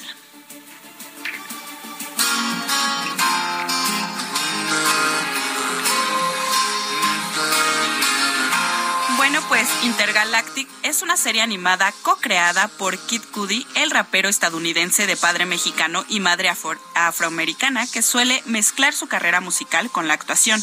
La ficción va a seguir a Jabari, un aspirante artista que vive en Nueva York, mientras intenta llevar adelante su relación amorosa. Es película. Es una película y está basada en su próximo álbum del mismo nombre que sirve como banda sonora de la serie. Bueno, de la película. ¿Es la película o es Serellina? de No la confundas, película. por favor. Así es, así que es lo que estamos escuchando. Y está en Netflix. Oye, este... Que ya la vio Diego. Que por cierto, sí, en Net- hablando de... No le quiero transversar su sección mañana a Gonzalo, pero estoy viendo la de Jeff Dahmer. Mm. Ah, su, ¿eh? Está, está, está pesado. ¿Ya la viste? No, apenas la voy a empezar a ver, yo creo. Está, está, está buena. Está pesada, digo. eh, está pesada, pero, pero es buena. ¿Cómo? No, o sea, digo soft en el sentido de que a, lo mejor tanto explícito pues no se puede, ¿no? Pero creo que lo que quiere comunicar y lo que fue está cañón. Sí, esas serie. series siempre son polémicas. Sí. Bueno, Manuel, muchas gracias. Oye, eh, ¿no vas a ser dadivosa hoy para las luchas? No hay para el martes, sí, sí, hay para el martes. Ah, para el martes, sí. sí, estoy pensando en otro día, sí, el Sí, martes. ¿no? ¿Hoy o mañana? No, para el martes. No, hoy lo regalamos, Ajá. ¿Hoy? hoy o mañana. Tú di. Pues como quieras, porque al rato vienen pases para teatro. Entonces, Mañana, nos Órale. aguantamos, ¿va? Tú dices. Sí. Órale, pues yo ya me estaba adelantando, pero bueno. Sí, sí, sí. Estamos aquí. Tus redes sociales, Ginis. Arroba Ginis28. Gracias. Gracias a ti.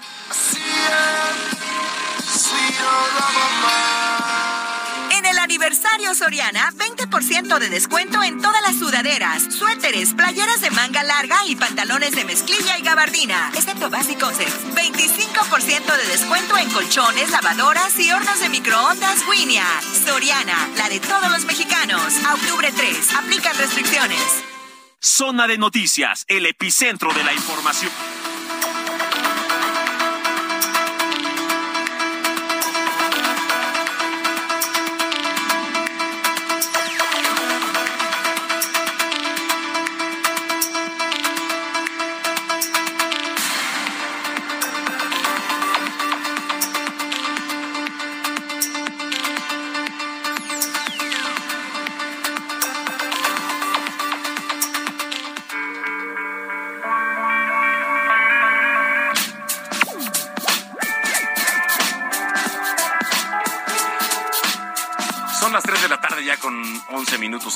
Centro del país. Llegó de las secciones consentidas, que es mi querida chef Paulina Abascal. ¿Cómo estás, Pau? ¿Cómo estás, Manuel? Me da muchísimo gusto saludarte como cada sábado. Igualmente, oye, ¿qué nos traes? ¿Qué delicia nos traes el día de hoy? Pues mira, ahora está como muy de moda una, una pasta que se llama orzo, como si fuera oso, pero con R. Orzo. exactamente. Es una pasta que pareciera, cuando tú la pones a cocer, que parecieran como granitos de arroz, pero en realidad es una pasta. Ok. Entonces es como un falso risotto, porque lo que vamos a hacer es que lo vamos a hacer con esta pasta en lugar de con arroz arbóreo. Ah, o, o sea, entonces en los ingredientes, ¿qué le pongo? En los ingredientes tú le vas a poner un paquetito de pasta de orzo, De pasta de orzo, ok. ajá. Luego le vas a poner eh, una lata de eh, puré de jitomate de este, voy a decir la marca porque la verdad Sí, está muy sí, sí. rico, es de contadina y viene como si fuera ya eh, con todas estas hierbas italianas, viene con ajo, viene con albahaca, viene O con sea, aceite ya de prácticamente oliva. viene con todo. Exactamente. Ok. Luego vamos a necesitar media taza de vino blanco, De vino blanco, ok. dos cucharadas de aceite de oliva, Ajá. Eh, vas a necesitar eh, media cucharadita de ajo y una cucharada de cebolla, ambos finamente picados. De ajo y media de cebolla. No, sería una de cebolla y media de ajo. Media de ajo. ajá. Ah, media cucharada de ajo y Media cucharadita, o sea, es poquito ajo y una cucharada de cebolla. correcto. Ok. Listo. Ajá. Luego también vamos a necesitar eh, un litro de agua bien caliente, Aromatizada con hierbas aromáticas, o sea, de esas que te venden en el manojito del súper que tienen laurel, tomillo, mejorana, ya sabes. Si a ti te gusta hacerlo con caldo de pollo, te gusta hacerlo con caldo de pescado porque le quieres agregar alguna proteína tipo camarón o pescado, o lo quieres hacer así al natural como yo se los estoy dando, está bien. Lo que necesitamos es tener ese litro de ese líquido bien caliente para que podamos eh, como que hidratarlo después. Eso ahorita te explico. Ok. Ya te dije aceite de oliva. Eh, no. Ok, van a ser cuatro cucharadas de aceite de oliva, Ajá. una cucharada de mantequilla, Oliva, una cucharada. Ujú. y una cucharada de mantequilla. Y una cucharada de mantequilla, listo. Entonces, fíjate, en una sartén tú vas a poner tu aceite de oliva, Sartén, aceite de oliva, ajá. ajá, junto con la mantequilla, a que se funda y se empiece a calentar. Una vez de que está así, ya calientito, vas a agregar la cebolla y el ajo finamente picado a que se empiecen ahí a sofreír. Ok. Cuando tú alcanzas a ver que el ajo ya se empieza a poner doradito, Ajá. es el momento en que vas a agregar el orzo, esta pasta, así tal cual. No, no necesitamos la cocción en este punto, necesitamos la cocción después. O sea, agregar la pasta. Agregas la pasta y la vas a estar moviendo constantemente hasta que dore. Ok. Ya que ves que está doradita, le vas a agregar el vino blanco, Hasta que dore. Dore. Ok. y Luego le agregamos vino blanco. el vino blanco y vas a dejar a que se evapore. Ok. Y ya que se te evaporó el vino blanco, entonces sí, le vas a agregar los jitomatitos, la lata de, de contadina que te acabo de platicar, Ajá. Y le vas a agregar la mitad de tu litro de, de agua aromática caliente. Y lo vas a tapar, Manuel. Ahí lo que va a suceder es que vas a dejar que la pasta solita se vaya cociendo junto con los jitomates y con este caldo aromático. Que todo se junte. Sí, pero una vez que ves que empieza a hervir todo junto, Ajá. bajas el fuego y tapas tu cacerola. Ok. Va a tardar unos 20 minutos en consumirse y tú vas a tener en ese momento, cuando abres después de esos 20 minutos tu tapita, vas a tener tu, tu falso risotto listo. O sea, tienes ya tu, tu pastita orzo con Qué todos rico. tus jitomatitos y todas tus hierbas aromáticas, cocido perfecto. ¿Con qué lo podemos terminar? Con un chorrito más de aceite de oliva y queso parmesano. ¿Con qué lo acompañarías? ¿Con un vino blanco?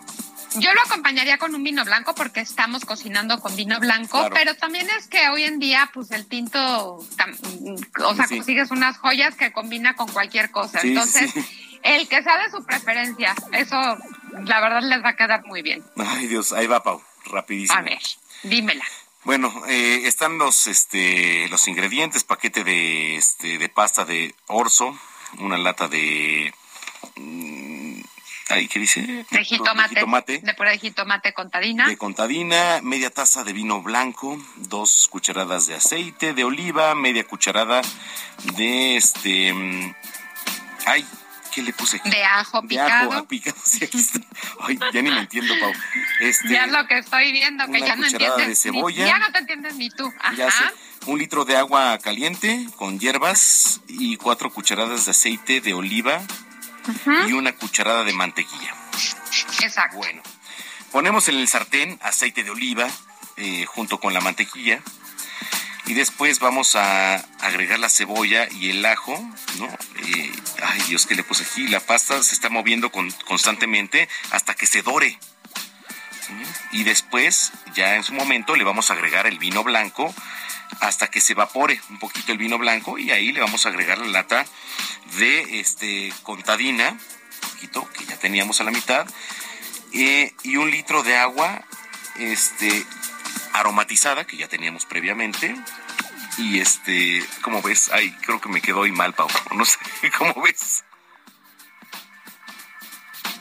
Bueno, Mira, ahí lo echas, lo revuelves. Y una vez de que Ajá. suelta el hervor profundo, tú le bajas el fuego y le vas a y lo vas a tapar con tu con tu tapa de la cacerola. ok, y listo. Y ahí ya vas a esperar como unos 20 minutitos a que se te consuma todo ese líquido y la pasta ya te va a quedar como un risotto. Correcto. Ay, Pau. Oye, mejor platícale a la gente dónde te puede encontrar para, para esta receta y muchas más. Y Bueno, dónde te mira, puede ver. Recuerden que estamos lunes, miércoles y viernes al estilo de Paulina Bascal por el Heraldo Televisión. Es el canal 8 de televisión abierta. También estamos en Sky y en Easy. Martes y jueves también estamos en el Heraldo Televisión por Gastrolab. Y por supuesto me pueden seguir en todas las redes sociales de El Heraldo Media Group, pero también en las mías, que son Paulina Bascal, el de la palomita azul, la cuenta verificada, TikTok, Instagram, Facebook, Twitter, y pues no acepté invitaciones. Oye, ¿y qué crees? Que ya a partir de este momento nos escuchan en Radio Chilpancingo, allá en Guerrero, en el 94.7, Pau. Ay, pues le mandamos muchísimos saludos a todos nuestros amigos de Guerrero. Sí, claro que sí. Oye, ¡Qué te mando. padre! Sí, sí, sí, ya nos escuchan, ¿eh? Nos estamos ¡Qué padre! expandiendo, Heraldo Media Group. Eso, el Heraldo Media Group, el número uno de Claro. México. Claro que sí. Oye, te mando un gran abrazo, Pau, y muchísimas gracias. Igualmente, igualmente, Manuel, muy bonito fin de semana para todos. Igualmente para ti, cuando son las 3 de la tarde con 20 minutos. Sigue a Manuel Zamacona en Twitter e Instagram, arroba Zamacona al aire.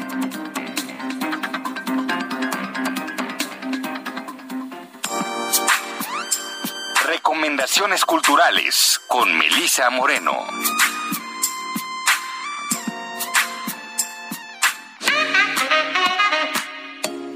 Bienvenidos a la Agenda Cultural del Heraldo de México. Yo soy Melisa Moreno y esta es nuestra selección para Zona de Noticias. El Museo de Arte Moderno MAM presenta a Vicente Rojo La Destrucción del Orden, la cual da cuenta de más de 60 años de trayectoria de quien es considerado un creador central en la renovación artística en México y Latinoamérica.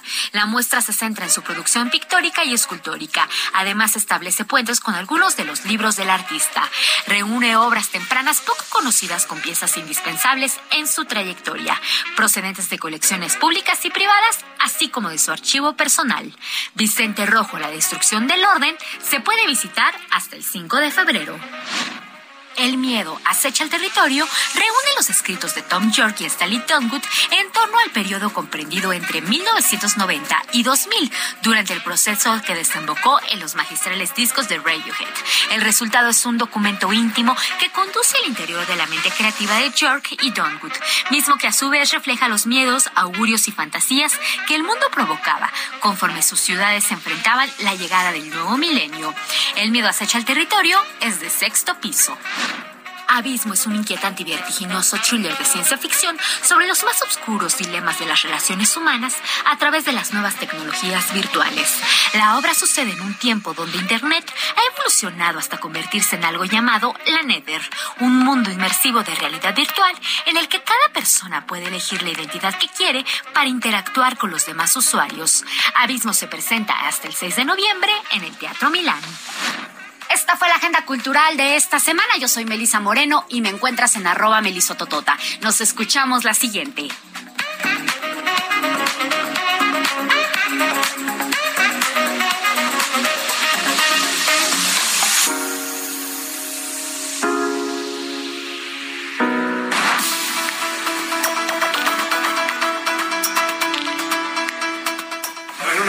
ustedes dos. Vamos a ir. Eso es todo, papá. Oye, chido tu disfraz, ¿eh? Amigos del Heraldo Radio, Margarita Gralia, Roberto Blandón, Raquel Garza y Beatriz Moreno los esperan en Los Guajolotes Salvajes, de viernes a domingo en el Centro Cultural San Ángel. Incisiva, picante y divertida, una comedia que nos desplumará de risa. Boletos en ticketmaster.com.mx y también tenemos 30 pases dobles para la función de este domingo 2 de octubre a las 16.30 horas. Solo envía un mensaje de texto al WhatsApp 5580 69 7942 5580 69 7942 con tu nombre completo y la leyenda Quiero ir al teatro y enseguida nos comunicaremos con los ganadores.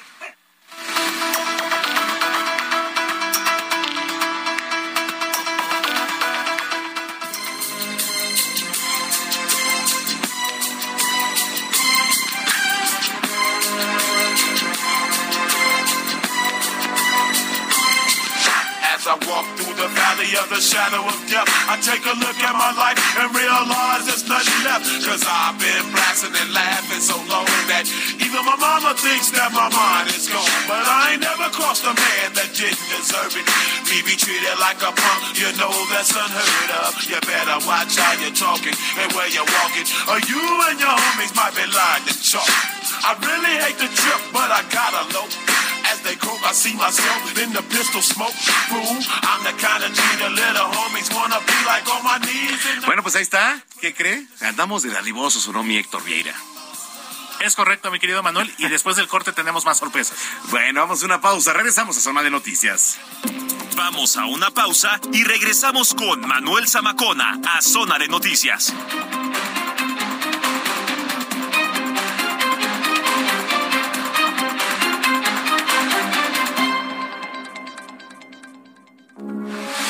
Radio, con la H que sí suena y ahora también se escucha.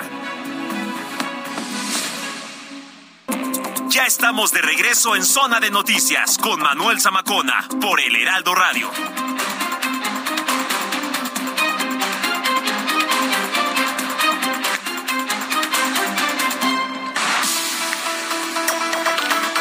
Las 3 de la tarde, ya con 30 minutos en el tiempo del centro de la República Mexicana. Bueno, pues entramos de lleno a la última media hora de información aquí en Zona de Noticias. Y bueno, pues cerrando prácticamente con brach- broche, brache o broche de oro.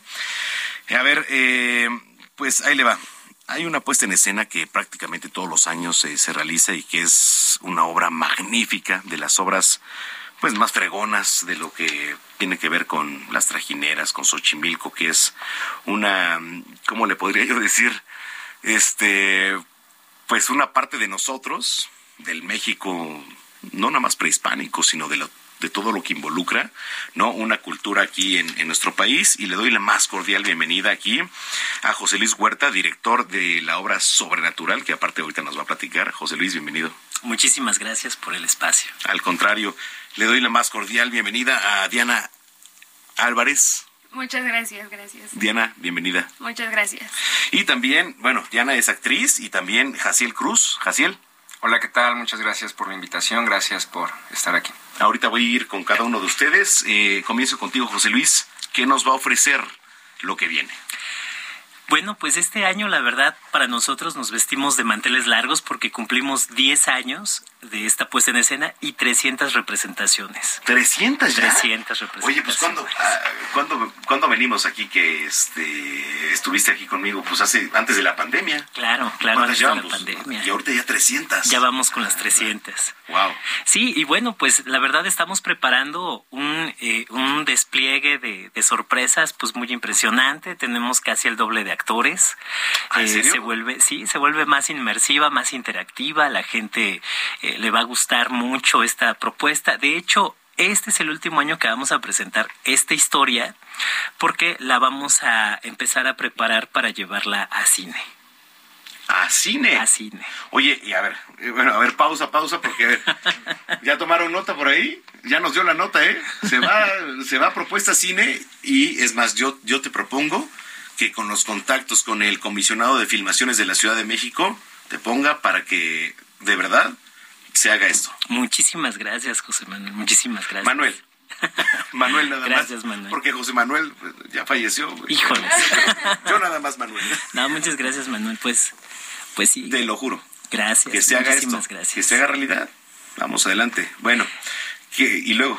Y bueno, pues en, en esto mismo, eh, precisamente por esto es que eh, queremos cerrar con broche de oro esta década. El año que viene vamos a, a integrar otros este, personajes porque vamos a presentar la, pre- la precuela de esta obra. ¿Qué es sobrenatural? Es sobrenatural. Pero eh, en esta en esta temporada estamos metiendo personajes que ahorita vamos a tener como un esbozo de esos personajes. El año que viene ya adquieren como un protagonismo. O sea, por ejemplo, ¿cuándo empieza la, la temporada? El 14 de octubre. 14 de octubre. Empezamos el 14 de octubre, son funciones todos los viernes, sábados, eh, incluyendo tenemos una función especial el, el 30, el 30 de, de octubre que es este eh, eh, función en domingo y tenemos una función también premier que es el 29 este a las 12 de la noche. A ver, Diana, tú que, bueno, actriz, este, ¿a quién representas? ¿Quién eres? Bueno, este año yo represento a Rosa. Rosa es eh, la nieta de, de la bruja principal. Entonces, este... Y hablar de brujas es Sí, sí, cañón, claro. ¿eh? Aquí, porque hay muchas creencias. Sí, más estando en Xochimilco, ¿no? O sea, Claro. uno entra a Xochimilco y entra a un lugar completamente repleto de leyendas, historias, mucho misticismo. Entonces, justo representar como a, a, a la nieta de la matriarca de, de las brujas es como un, ha sido como un reto bastante grande. Oye, ¿no te da miedo? Ahí, Sí, o la verdad sí. A ver, cuéntanos la neta. ¿Se te ha parecido algo? ¿Te ha pasado algo en filmaciones, en ensayos o algo? No, a mí no me ha pasado nada como, digamos, tan grande. pero el año pasado me, me acuerdo este había una escena en la que hay un un salía un, un personaje vestido con plumas negras no y pues yo estaba en personaje en escena y en eso volteo y vi un pájaro real con un pájaro grande grande con plumas negras y pues me espanté no obviamente seguí como en en el en la escena en el rol pero pues sí me espanté mucho, ¿no? Pero sí, los, los, los vecinos de ahí de Xochimilco nos han contado que, que los ha perseguido ¿Tú eres la vecina de Xochimilco? Llorona. No, no, no, no, no, o sea, pero yo no soy de Xochimilco, pero, pero ah, cuando vamos a ensayar, cuando vamos a las funciones, sí nos cuentan así como de, no, es que nos, nos siguió la llorona y se nos Ah, ¿sí? apareció no sé qué. Bueno, yo cuando voy a la isla y disfruto mucho, ¿no? El recorrido de, de la isla de las muñecas o de pues, cualquier embarcadero es padrísimo. Sí. Jaciel, cuéntanos qué personaje eres, Jaciel, y qué representa para ti, pues, toda esta, esta obra. Hola, ¿qué tal? Pues yo represento a Pedro del Monte. Pedro del Monte es un personaje que en esta historia se va a enfrentar a su destino. Se va a enfrentar a, a la bruja, este, se va a encontrar a reencontrar con el amor, pero dentro de este reencuentro con el amor le va a traer muchas cosas, le va a traer dolor, le va a traer miedo, sufrimiento. Para mí Sobrenatural representa un gran reto, porque este personaje como actor te hace fluir sobre distintas emociones, distintas emociones en un lapso de hora y media, que es lo que dura la obra. Y es, es muy rico, es, es muy interesante poder interpretar un papel de ese estilo. ¿Ya habías interpretado algo parecido? No, no, de hecho es, tu la primera vez? Mi primera vez en terror, sí. En, en, en terror. Así es. Wow, ok. Oye, José Luis, eh, platícanos un poquito, eh, la gente que nos viene escuchando, sí. ¿cómo la puede pasar en una trajinera? ¿Cómo la puede pasar cuando se siembre a ver la obra y lo que puede obtener, no? O sea, es, creo que es una experiencia muy padre. Claro, porque justamente, justamente es eso, ¿no? Se, se realiza toda una experiencia que parten desde el embarcadero Salitre, ahí llegan a taquilla, abordan su trajinera, que, que, que, bueno, son perfectamente seguras, están completamente acondicionadas, suben, se hace un recorrido por el canal turístico, llegan a la Chinampa donde se presenta la puesta en escena, que la verdad está hermosa, está maravilloso el lugar. Oye, y puedes este, estar comiendo, estar bebiendo. Sí, porque hay que decirlo, ¿no? Pues la gente es un atractivo aparte. A ver, las trajineras, eh, digo, de repente las, la, la, la, pandemia nos limitó en ciertas cosas. Exacto. Ahorita no hay que limitarnos, digo, todo con medida, ¿no? Por supuesto. Pero puedes estar echando un drink, puedes estar echando un esquite, puedes estar echando una quesadilla, ¿no? Claro, y viendo la obra. Exacto. Y eso está padrísimo. Exacto, porque a diferencia justamente de otro tipo de propuestas, eh, cuando llegan a la Chinampa, descienden, encuentran el escenario, encuentran las butacas, encuentran este eh, los sanitarios, el área de cafetería, la verdad se la pasan increíble adentro de la puesta en escena, termina.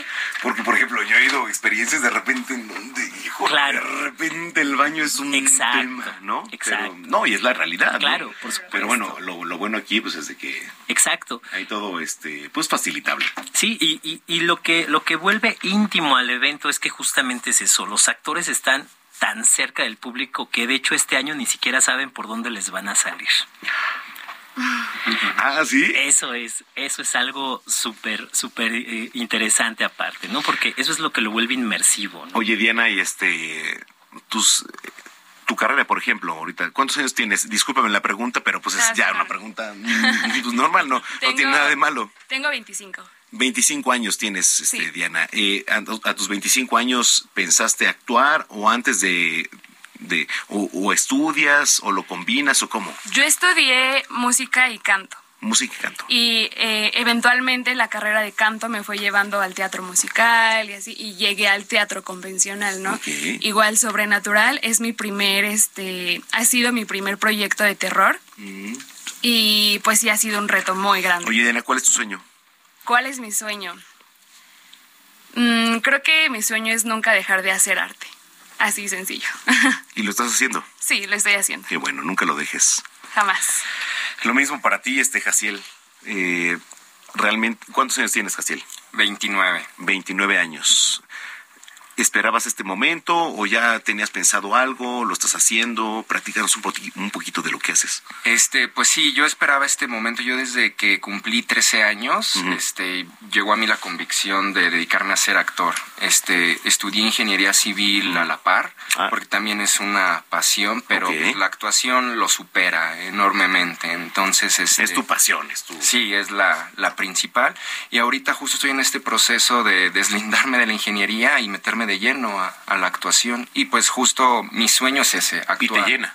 Por supuesto, por supuesto, sí es, o sea, cuando estoy interpretando un papel me siento vivo, siento mucha energía. Pues mucha es ahí. adrenalina. Es ahí. No hay más. Creo que es ahí. ¿No, Diana? Sí, claro. Es ahí. Creo que sí, es ahí. Digo, no voy a contar, bueno, anécdotas que luego ya, ya he platicado, ¿no? De, de la radio, que también me llena mucho. Eh, José Luis, eh, ¿dónde comemos? ¿Dónde cenamos? ¿Dónde vemos esta obra? ¿Qué hacemos? Claro, claro, pues por supuesto. Eh, bueno, pues justamente el- como les comentaba, se hace, se representa en el embarcadero Salitre, que está en el Salitre. centro histórico de Xochimilco, a espaldas de la iglesia principal. Y bueno, pues ¿dónde comen? Bueno, pues tenemos una, eh, eh, eh, en el área del escenario tenemos la parte No, de hablaba cafetería. como, hablaba muy este, ¿no? Para que la gente más o menos se ubique, ¿no? Claro, Para que claro. llegue y todo. Pero tienen muchas ofertas, o sea, bueno, lo que pasa es de que en realidad creo que la obra está muy completa y toda la oferta que nosotros les ofrecemos también está muy completa porque tenemos precios muy accesibles también para el Oye, turismo. y, y vienes dadivoso. Claro, claro, por supuesto. José Luis viene dadivoso. El director de la obra viene dadivoso. A ver, platícale al público qué traes. Bueno, pues les traemos pases dobles también para que vayan a ver esta puesta en escena y, y vamos a regalarles cinco pases dobles. Cinco pases Cinco dobles. pases dobles. Ok. Bueno, ¿les va el número? Gracias, exactamente, gracias. Eh, ¿Qué hacemos, Gina? ¿Los primeros que, que llamen? ¿Está bien? Ah, WhatsApp, sí es cierto. Ahí les va el número 55 80 69 79 42. Le voy a repetir. 55 80 69 79 42. Digan, por favor, específicamente, quiero ir a Sobrenatural. Sobrenatural.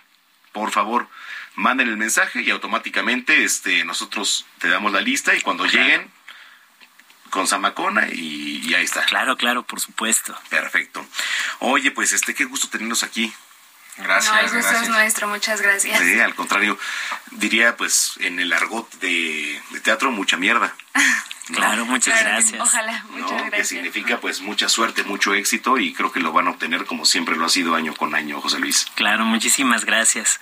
Pues para nosotros va a ser un gusto poder recibir a toda la gente por allá, a todos ustedes también para que nos acompañen. Oye, ahora que venga, ¿cuándo, cuándo se lanza? Este, el 14. El 14, el 14 de octubre. Pues antes vénganse y este los invito a televisión también y vengan caracterizados luego también. a Claro, radio por supuesto, claro, claro. ¿No? Sí, por supuesto. Muy bien. Sí, sí, sí. José Luis, muchas gracias. Muchas gracias a ti, muchas gracias por esto. Y bueno, pues síganos por favor por nuestras redes sociales. Estamos en Facebook como Sobrenatural Xochimilco Oficial. Perfecto, bueno, mucha suerte. Muchas Gracias. gracias. Gracias, gracias. Son las 3 de la tarde ya con 43 minutos. Yo soy Alex el Panda y estas son las series impausables de la semana. En estas recomendaciones regresaremos a nuestras épocas adolescentes donde solo nos importaba ver una serie y llenarnos de helado mientras sufríamos junto a los protagonistas.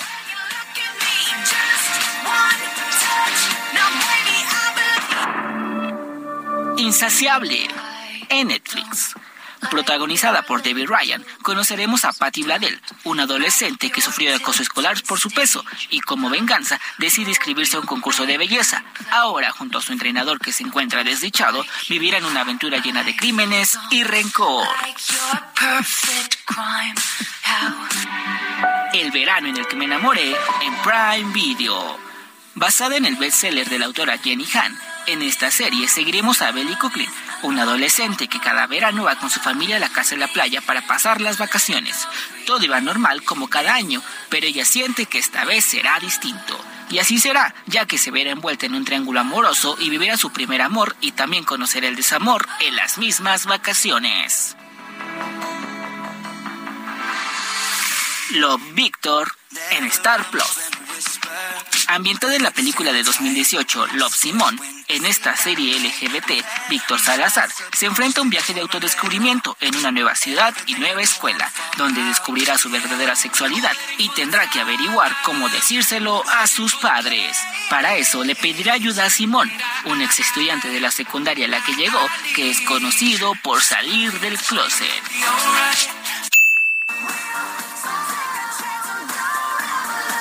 Si quieres conocer estas y más recomendaciones, sígueme en todas las redes sociales como Impausable, con Alex el Panda. Cuídense mucho. Bye.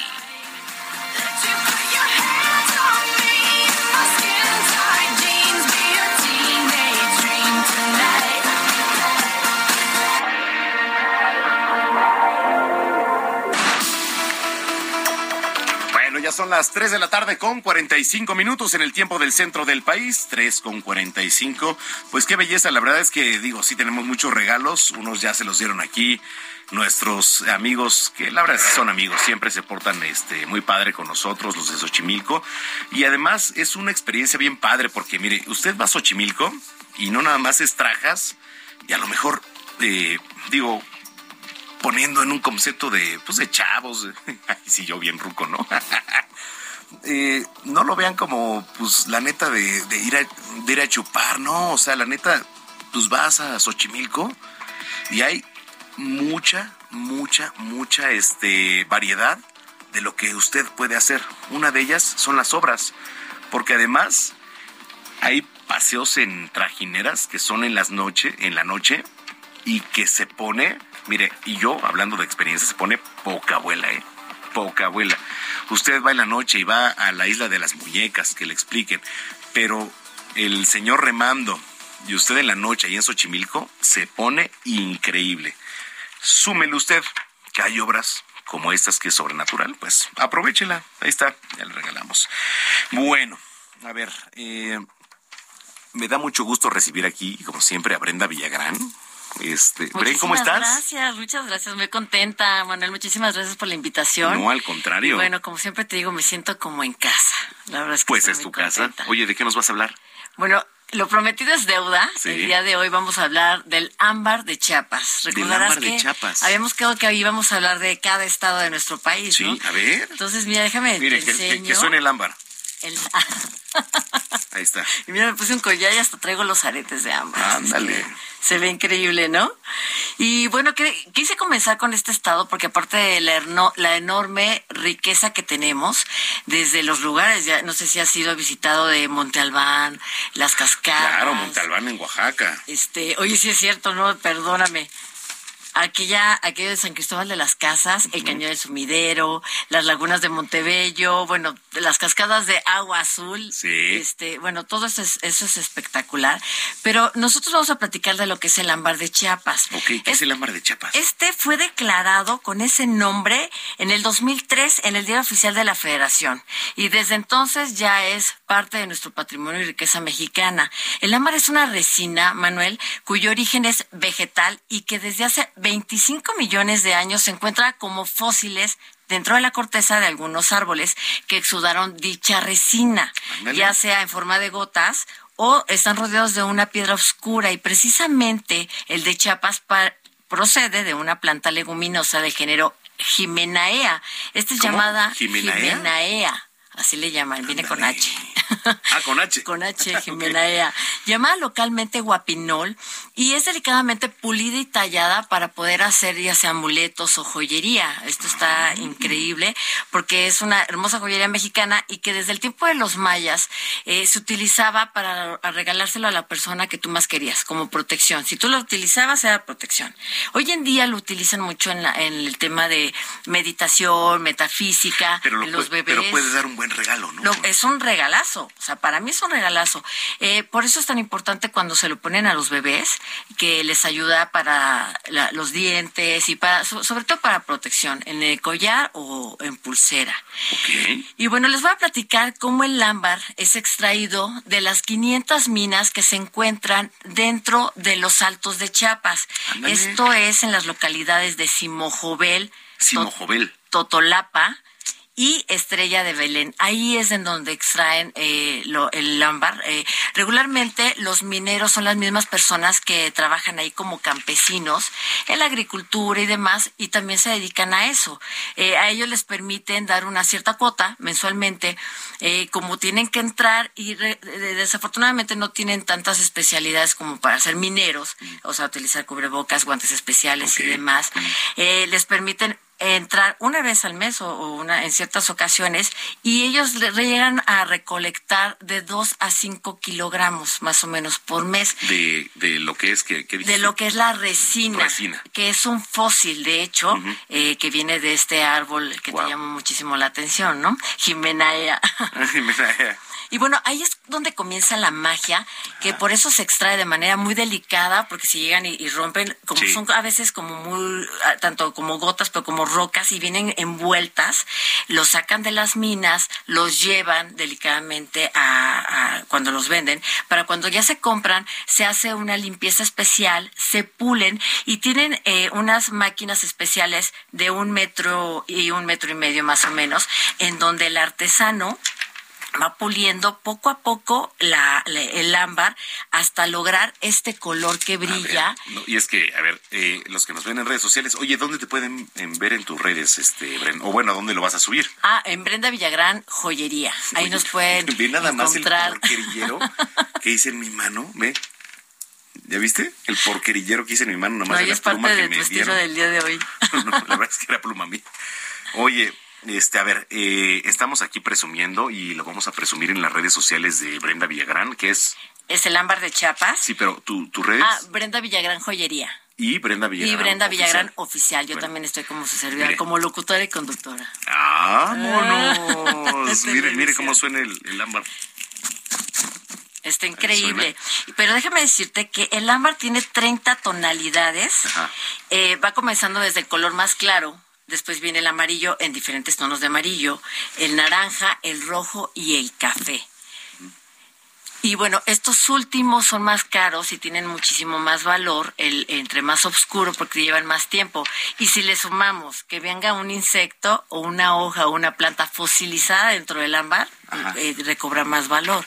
Entonces, te comentaba que el proceso es hermoso de lo que, de lo que se va haciendo de la pulida, la limpiada, el poderlas hacer en forma de esferas como la que traemos el día de hoy, eh, triangulares, eh, diferentes formas geométricas para que puedan engarzarla en la joyería, ya sea en tela o en caucho, en piel o en baño de oro como el que traigo puesto. depende del outfit. Sí, Por ejemplo, ¿qué outfit traes hoy?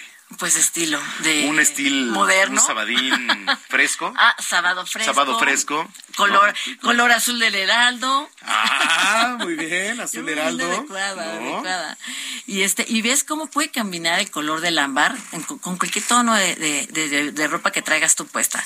Bueno, como te decía, le quiero dar les quiero dar 30 este Ay, hasta me quedas. ¿30 qué? Creo que no me va a dar el tiempo, pero bueno, les voy a dar unos tips para que. Ah, no, no, no, no, di, los 30. les voy a dar unos tips. Bueno, les voy a dar 30, vamos a aventarnos con los 30. 30, descuentos especiales ah, okay. para todos los que sigan a las redes sociales. Nosotros somos una tienda online.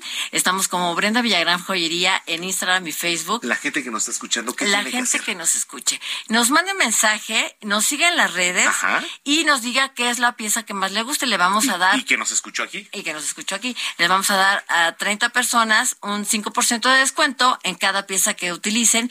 Pero ¿qué crees si les vamos a regalar 8 eh, pulseras para que nos hablen también. ¿O sea, ya de plano? Sí, ya. Ay, miren nomás. Diría Pablo, digo, estoy viendo la serie del Patrón del Mar. Hoy gana esta, bueno, no, berraco. Entonces, rapidísimo, antes de que se acabe el programa, no, ¿sabes qué? Ya no alcanza. Por redes sociales, ¿lo regalamos ahorita? Así es, que nos escriban a las redes sociales Brenda Villagrán Joyería. Las 30 primeras personas que nos escriban y nos sigan, les vamos a dar el 5% de descuento. Pero de esos 30, los primeros 8, les vamos a regalar una pulsera de cuarzos y piedras semipreciosas. Oye, Bren. Bienvenida siempre. Muchísimas gracias, qué gusto. Nos escuchamos mañana en punto de las 2 de la tarde. Tenemos una cita. Yo soy Manuel Zamacona, arroba Zamacona al aire. Pásela bien. Hasta entonces. Como todo lo que hace tema, escribe mucha bellaquera, vamos a ver si es verdad. Hacemos una 3X, bueno el Tesla. Bien duro hasta que se explote el airbag. 6 nuevos side down como Beckner, Beckner. Tú estás bella,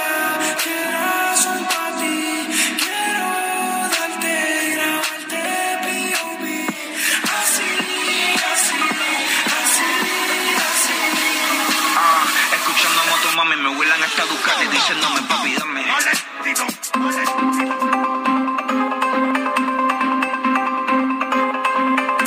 El Heraldo Radio presentó Zona de Noticias con Manuel Zamacona. Los esperamos la próxima semana desde el epicentro de la información.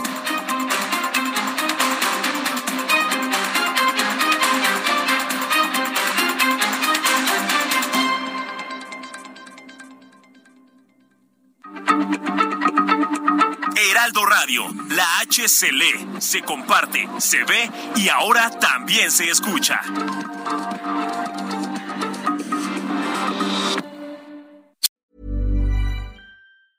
If you thought the only way to get a more defined jawline with natural looking results was through surgery, think again. Juvederm Volux XC is a non surgical injectable gel filler that improves moderate to severe loss of jawline definition and can help you achieve natural looking results with little downtime. Even better, this improved definition lasts up to one year with optimal treatment. No maintenance required. Improve jawline definition for a smooth, sculpted look with Juvederm Volux XC. For important safety information and to find a licensed specialist, visit juvederm.com. That's J U V E D E R M.com. Not for people with severe allergic reactions, allergies to lidocaine, or the proteins used in Juvederm. Common side effects include injection site redness, swelling, pain, tenderness, firmness, lumps, bumps, bruising, discoloration, or itching. There's a risk of unintentional injection into a blood vessel, which can cause vision abnormalities, blindness, stroke, temporary scabs, or scarring. Talk to a licensed specialist to find out if it's right for you.